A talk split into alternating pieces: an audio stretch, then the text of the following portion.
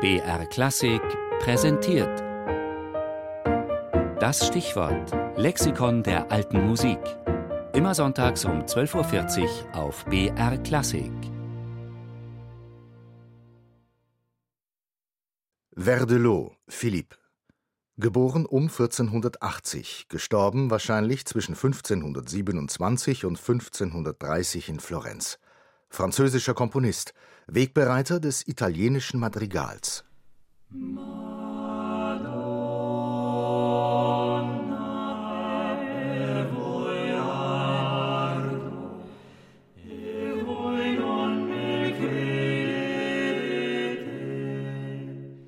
Als Philippe Verdelot um 1520 nach Florenz kam, tobte in der Stadt ein Machtkampf zwischen der herrschenden Fürstenfamilie der Medici und republikanisch gesinnten Politikern und Denkern wie Niccolo Machiavelli.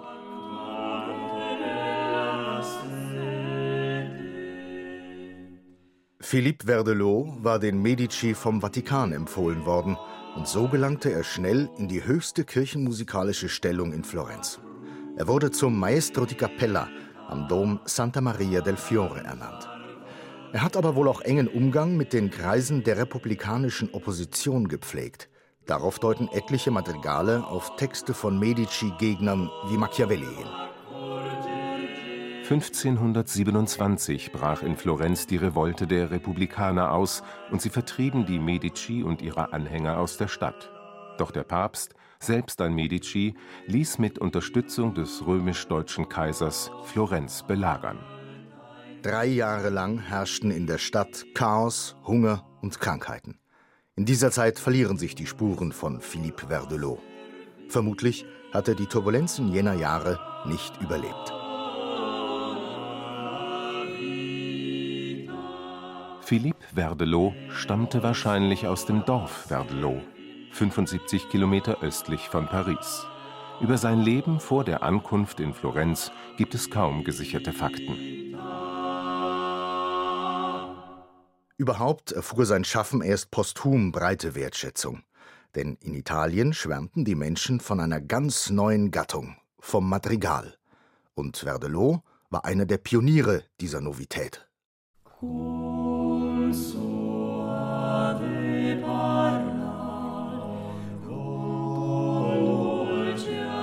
Verdelot entwickelte seine Madrigale aus älteren Liedformen, doch sind sie vollständig durchkomponiert. Eine seiner Neuerungen bestand darin, dass er die einfachen liedhaften Perioden durch gezielte, dezent eingesetzte Klangmalereien anreicherte. Mit ihnen unterstrich er den poetischen und emotionalen Gehalt des Textes. Etwa hier im Madrigal Con suave parlar, als dem lyrischen Ich die schmerzlich vermisste Geliebte im Traum erscheint, löst sich der zuvor regelmäßige Rhythmus in Synkopen auf.